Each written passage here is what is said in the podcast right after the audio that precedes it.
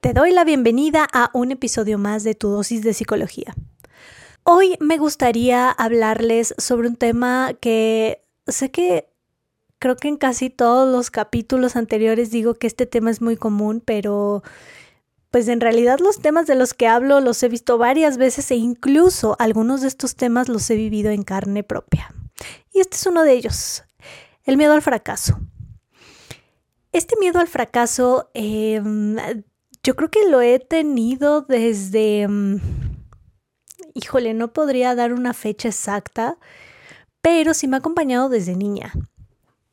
Ahora, ¿qué pasa cuando alguna creencia está muy instalada o se inicia eh, en momentos de nuestra infancia? Pues mientras más tiempo la mantenemos, más complicado es manejarla porque las creencias, mientras más antiguas son, más se aferran a nosotros. Con esta creencia yo he batallado demasiado. A este punto yo creo que sí ya podría decir que ha sido demasiado el tiempo que he estado con este pensamiento muy instalado. Muchas veces es un pensamiento que o una creencia que sí la tengo consciente, o sea, sí me doy cuenta de, ah, ok, este es mi miedo al fracaso, pero hay otros momentos en donde no necesariamente y entonces tengo que hacer una pequeña pausa de mm, eh, introspección para analizar si esos sentimientos, esas emociones o esos otros pensamientos están siendo alimentados por este miedo del fracaso. Haciendo un poco este ejercicio que, bueno, yo ya llevo tiempo trabajándole esta creencia. Entonces, algunos ejercicios que hoy les voy a enseñar por acá, para mí ya son mm, relativamente sencillos eh, porque los he practicado ya en varias ocasiones. Este miedo al fracaso ya no está tan fuerte como antes porque antes me generaba una ansiedad que no podía manejar de la manera que la manejo hoy y mm, me duraba incluso días o semanas. El mismo pensamiento dándole vueltas a mi mente una y otra vez y cada vez era más aterrador y desesperante el decir, ¿por qué no me puedo despegar de, de este pensamiento? ¿Por qué no lo puedo quitar? Que creo que ese era el primer error, querer quitarlo de tajo, de raíz y pues así no funciona. Poquito a poquito hay que ir adoptando y probando nuevas creencias que mm, la evidencia nos va a ayudar a que se instalen. Y con evidencia me refiero a hay que practicarlo, hay que tomar práctica de nuevas creencias para que nos demos cuenta que mm, estas antiguas, eh, estos antiguos pensamientos ya no son tan vigentes en nuestro momento actual. Algunos de, de estos pensamientos o de estas creencias en su momento nos ayudaron. No todos, pero sí algunos de ellos. Entonces, si en su momento nos ayudaron a enfrentar situaciones complicadas o a protegernos, mm, entre comillas, de ciertas situaciones, los adoptamos como, mm, como una verdad absoluta.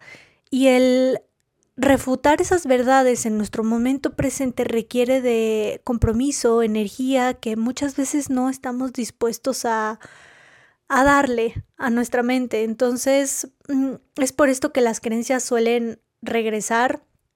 A veces pensamos que ya dejamos ir ciertas eh, creencias que teníamos y de repente nos vuelven a visitar y decimos, ¿en qué momento? ¿Por qué si esto ya lo había trabajado? Y es por eso, porque quizás son tan antiguas que en algún momento van a regresar. Eso no quiere decir que no las vas a poder trabajar, eso quiere, no quiere decir que para siempre van a estar contigo, sino que hay que ejercitar un poquito más estas nuevas creencias. Ahora, desde mm, mi experiencia, este miedo al fracaso yo creo que, pues bueno, viene desde la infancia y esto también lo he trabajado con las personas que están conmigo en consulta, un poquito analizando la historia y analizando qué palabras escuchábamos o qué frases escuchábamos acerca de esto.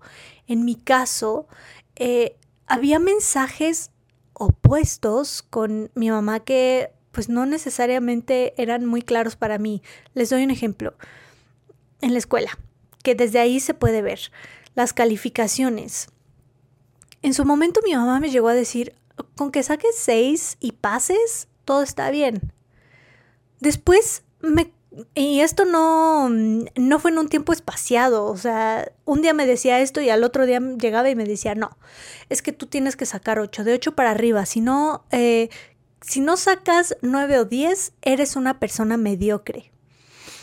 Y entonces en ese momento yo decía, bueno, y entonces saco 6 o, o, o me tengo que esforzar para sacar un 8 que, siendo realistas, yo no era buena en ciertas materias específicas. Ahora, cuando llegué a reprobar alguna materia, igual eran mensajes tan confusos para mí porque a veces era como, bueno, no importa, la siguiente vemos que cómo, cómo sacas mejor calificación. Pero había momentos en donde me tocaba regañiza.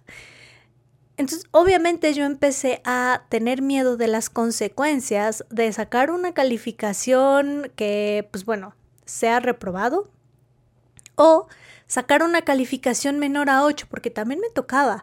En algún momento cuando llegaba con un 6 o un 7, mi mamá llegaba a decirme, ¿cómo? ¿Por qué? Si esto ya te lo sabes o esto es muy fácil, debiste haber sacado 9 o 10. La próxima quiero puro 9 y 10 en tus calificaciones. Entonces a veces había consecuencias negativas, a veces no, pero pues obviamente predominaba en mí la ansiedad de, híjole, pues si ahora enseño esta calificación, ya, me van a tachar de mediocre. Eso fue a inicios de mi infancia, en la escuela. Posteriormente, y creo que donde más lo viví, porque no es tan lejano en tiempo, estas experiencias que tuve con el trabajo, con la vida profesional en su momento cuando decidí estudiar psicología, pues obviamente mi mamá me apoyó, ella pagó mi carrera y se lo agradezco mucho. En ese momento pues digo, como era una carrera que yo disfrutaba mucho, no me fue mal.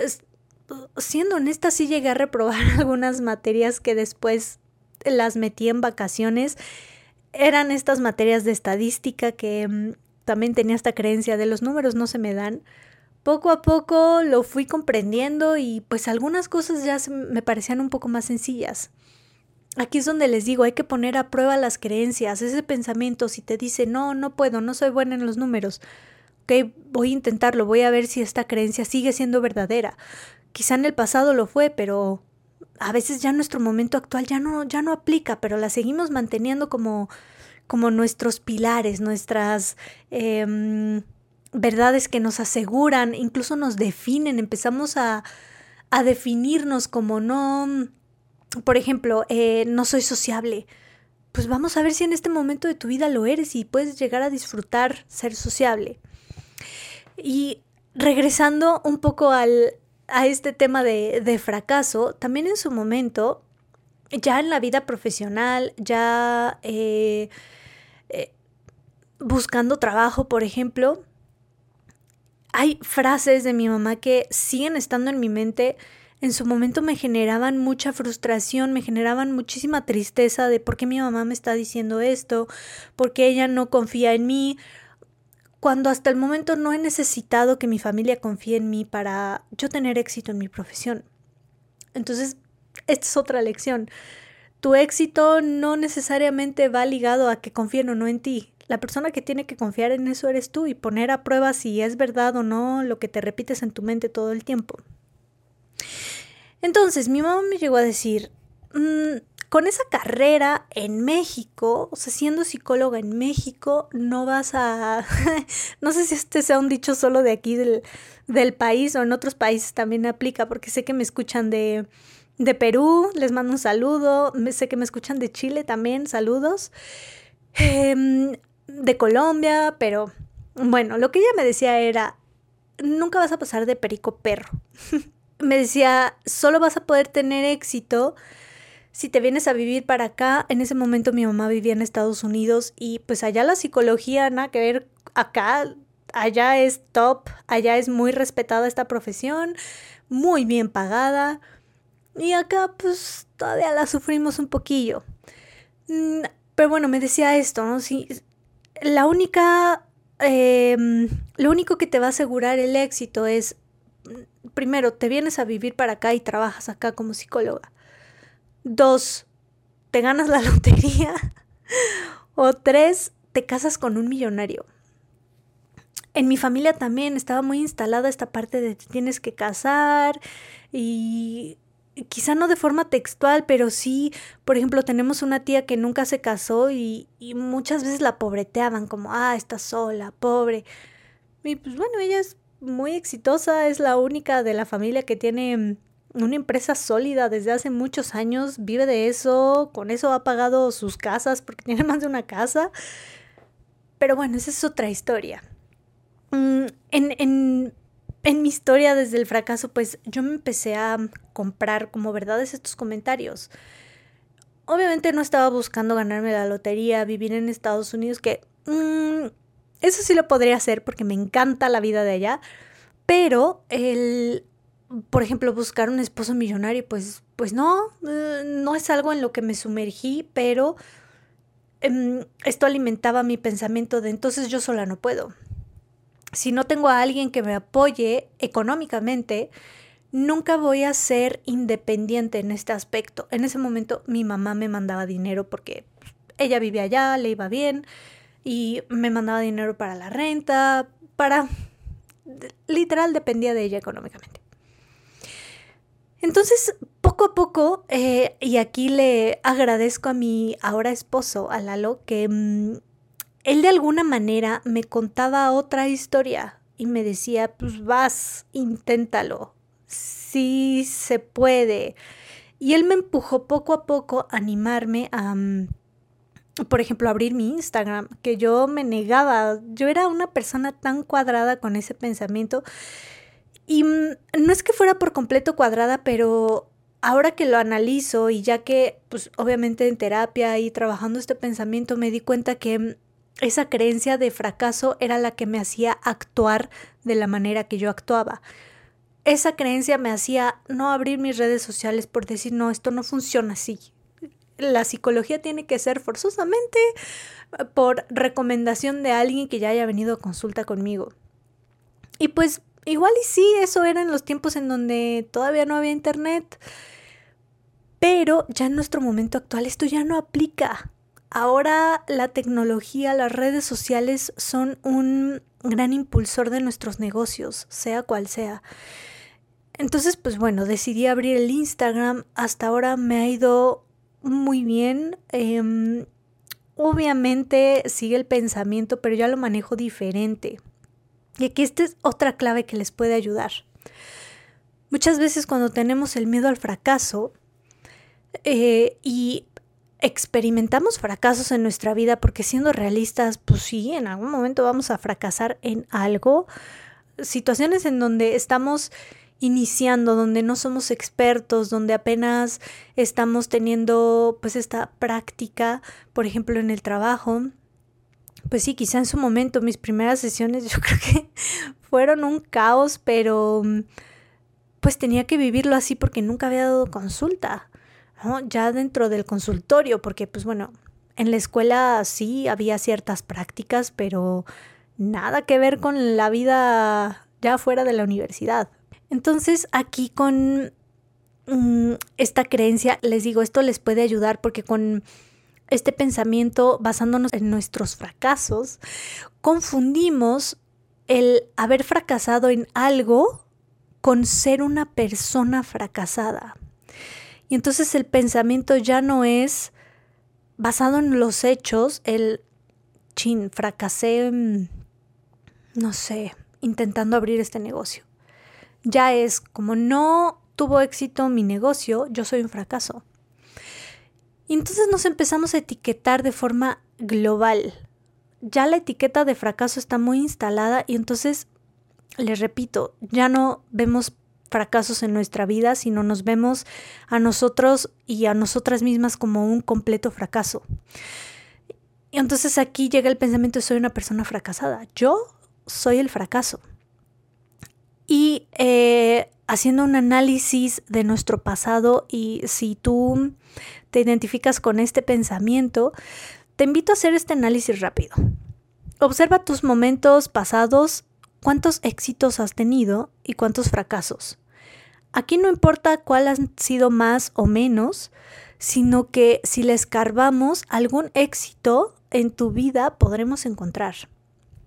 Y entonces, ¿cómo podría ser una persona completamente fracasada si ya has tenido éxito en algo?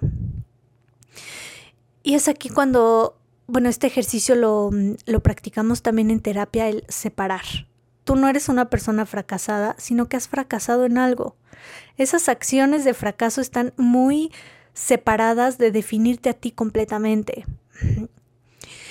Ahora con este nuevo pensamiento de, pues yo no soy una persona fracasada, sino que he fracasado en algunas cosas, ya me es más fácil darme la oportunidad de volverlo a intentar. Porque el intentarlo y fracasar reafirmaba mi pensamiento de que yo, Annie, soy un fracaso. Pero les digo, ya separando esta idea que mm, no es tan fácil como se escucha, pero con práctica se puede lograr. Ahora ya veo mis fracasos independientes a mi definición completa como persona, porque soy mucho más que solo mis fracasos.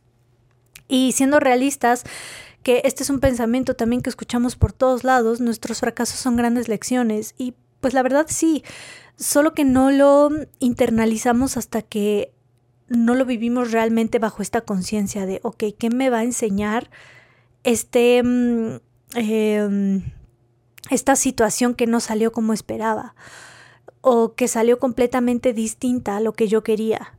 Nos enseñan muchas cosas, muchas veces nos redireccionan a mm, otras eh, decisiones que queremos tomar en donde solemos estar más cómodas o más cómodos porque tienen más sintonía con nosotros. Otras veces aprendemos y entonces ya podemos eh, reconocer lo que no vamos a repetir en un futuro. Y esto es lo que realmente nos ayuda a evolucionar. Ahora, también la teoría, eh, pues, la teoría nos dice que aprendemos bajo un ensayo y error. Si no hay error, muchas veces no hay aprendizaje. Entonces vamos en contra de esta parte natural del aprendizaje, que mm, no es la única manera de aprender, pero sí es una muy común. Otra cosa por la cual experimentamos mucha ansiedad ante el fracaso o ante los errores es por todo lo que nos cuentan las personas, las creencias, en este caso a nivel social. La creencia social de que los fracasos son malos o de que no puedes fracasar o de que puedes fracasar pero mm, lo mínimo o mm, que no sean tan graves estos fracasos, estos errores, porque entonces ya nos condenan, ¿no? Como completamente somos unos eh, fracasados. Entonces aquí le sumamos la parte social que nos está diciendo no cometas errores porque está mal, eh, nuestra crianza, qué creencias había dentro de nuestra familia acerca del éxito y de cómo se podía obtener este éxito. Que les digo, en mi caso era, vas a ser exitosa siempre y cuando nunca te equivoques o siempre y cuando siempre tengas los mejores resultados. Y mm, pues bueno, ahí vemos que esta línea va completamente diferente, o sea, estos caminos son opuestos. El hacerlo bien todo el tiempo no nos va a asegurar un completo éxito, porque sí necesitamos saber en dónde no, no lo hacemos bien para poder mejorar y tener una mejor calidad, en este caso yo con mis consultas. Ahora también la comparación se da mucho. Eh, en mi historia, pues sí, mi mamá constantemente y lo sigue haciendo, pero ya no lo veo de la misma manera. Pero me, mm, comparaba constantemente con otras personas, ¿no? Ya saben, el clásico comentario de mamá de, mira al hijo de no sé quién, trabaja en tal, escríbele, a ver si te da algo, a ver si por ahí eh, encuentras un trabajo que te pague bien. Otra cosa que, que escuchaba de ella constantemente era, tienes que meterte a trabajar en el eh, sector de, de gobierno, porque si no trabajas ahí no vas a ser exitosa. Y ahora que veo a las personas que trabajan en gobierno, digo, mm, esto no te asegura el éxito. Al contrario, aquí mm, tienes trabajo por temporadas. Pero mm, también justo voy cerrando sesión con una eh, persona que está conmigo en consulta y también trabajamos un poco esto. Muchas veces llega el pensamiento de no voy a poder. Ya en automático, porque ya se automatizó de mucho tiempo que nos lo repetimos una y otra vez, una y otra vez. Esto intentando protegernos de, pues justo no cometer errores y entonces este pensamiento lo que hace es que nos limita y no tomamos acción. Decimos, no, pues como no voy a poder, mejor no me aviento, no lo hago. Eh, esta es otra, eh, pues como recomendación tal vez que les puede ayudar. Hacer un cambio, este pensamiento de no voy a poder, en cuanto lo identifiques, en cuanto sea consciente para ti, adopta un nuevo pensamiento de no sé si voy a poder, pero lo voy a intentar.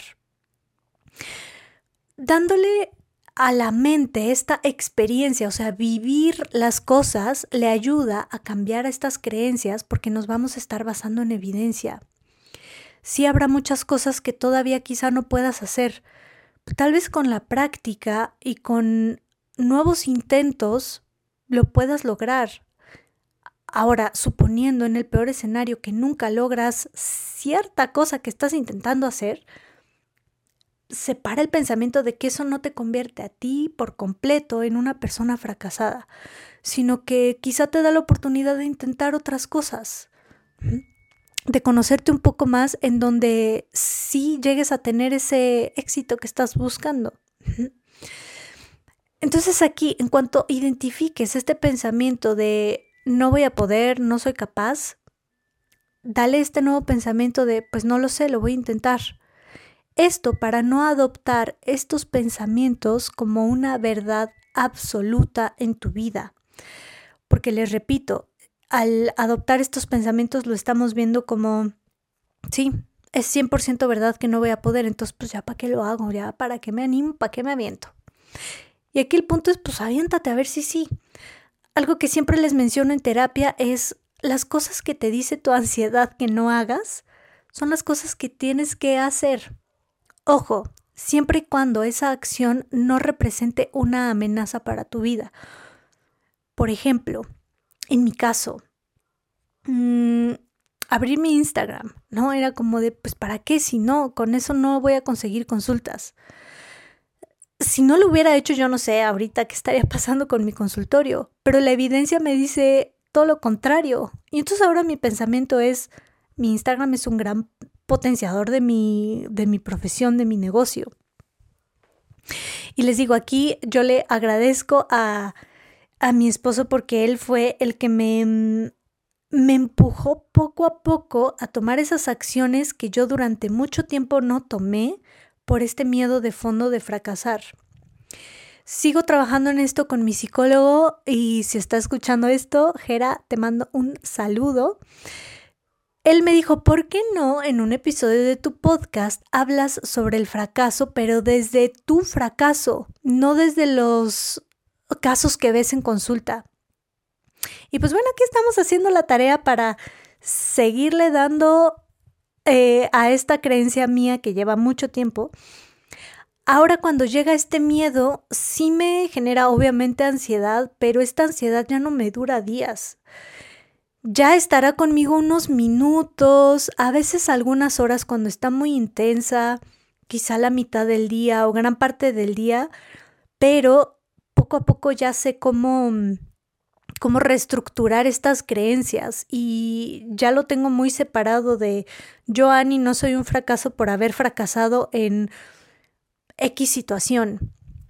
Entonces yo te invito a ti a que hagas este ejercicio que te va a liberar mucho de etiquetas y de juicios muy pesados que nos ponemos a nosotros mismos eh, para que sigas intentando eso que te da miedo intentar por el miedo a fracasar. Entonces aquí, eh, pues yo les digo a, las personas que están conmigo en consulta, a ver, tu tarea va a ser eh, animarte a hacer esas cosas que tu mente te dice que no puedes no con el fin único de que lo puedas hacer, o sea, el, nuestro objetivo no es que lo, que lo hagas, o sea, que lo logres, sino nuestro objetivo es cambiar esa creencia de que no para todas nuestras decisiones y situaciones aplica. Y entonces hay que intentarlo para ver si aplica en esa situación o no. Hay que darle material eh, de evidencias reales a nuestra mente para mm, refutar nuestras propias teorías, porque estos pensamientos, estas creencias son teorías que tenemos acerca de nosotros mismos, acerca de los demás y acerca de nuestra vida. Vamos a probar las teorías, a ver si son verdaderas. En este tipo de terapia nos basamos eh, un poco en el método científico de, pues vamos a comprobarlo, vamos a ver si sí. hoy te invito a que te retes a ti misma o a ti mismo a hacer esas cosas que te dan miedo, a ver si tu creencia sigue siendo eh, verdadera o mm, si tu creencia sigue siendo 100% verdadera a este momento de tu vida. Y pues espero que este episodio les haya ayudado. Es un episodio pues mm, diferente en sentido de que lo se los platico desde mi propia historia, también dándoles esta información de que el fracaso es un miedo muy común, no porque sea de una persona en específico, sino que tenemos mucho la presión social de intentar ser o alcanzar cierta perfección o cierto éxito con el mínimo error o con errores que digamos, bueno, pues no estuvo tan grave. Y mm, Obviamente no se trata de buscar fracasar como tal, sino de mm, preferir no fracasar separándolo de necesito ser exitoso o exitosa todo el tiempo en todas las cosas que intente. Porque entonces ahí esta creencia es muy poco realista. Cuando pensamos de forma absolutista, ahí hay una creencia irracional. Esto quiere decir que esta creencia se aleja de tu realidad. No es realista pensar que nunca nos vamos a equivocar, no es realista pensar que mm, un fracaso me convierte a mí en una persona fracasada, no es realista pensar que si fracasé una vez, entonces todas las siguientes veces lo voy a hacer, y más bien es tomar un pensamiento más lógico y racional de acuerdo a lo que estás viviendo en este momento de tu vida podrás tener éxito en muchas cosas, pero si no te animas a intentarlo nunca lo vas a descubrir. También vas a tener fracasos en otras, pero eso no te convierte a ti en una persona fracasada. Solamente quiere decir que lo estás intentando y que estás intentando desmentir tus propios pensamientos, que ya no te paralizan, que ahora te llevan a la acción para ver si es verdad o no, para comprobarlo. Entonces, eh, si estos días lo quieres intentar, adelante. Eso que te dice tu ansiedad que no vas a poder, solo dale el pensamiento de, bueno, lo voy a intentar, voy a ver si es verdad lo que me dice mi mente. Y puedes escribirme tu experiencia a Anipavia psicóloga en Instagram, en Facebook, eh, Anipavia en TikTok. Déjame tus mensajes, déjame tus opiniones y mm, pues yo espero que este episodio le ayude a alguien a dar ese primer paso de tomar acciones para refutar tus propias creencias que mm, ya en un momento actual muchas son falsas, solo que no lo sabemos y hay que comprobarlo. Yo te agradezco haber llegado hasta aquí. Gracias por escucharme, gracias por permitirme acompañarte en un momento más de tu día y nos vemos en el siguiente capítulo.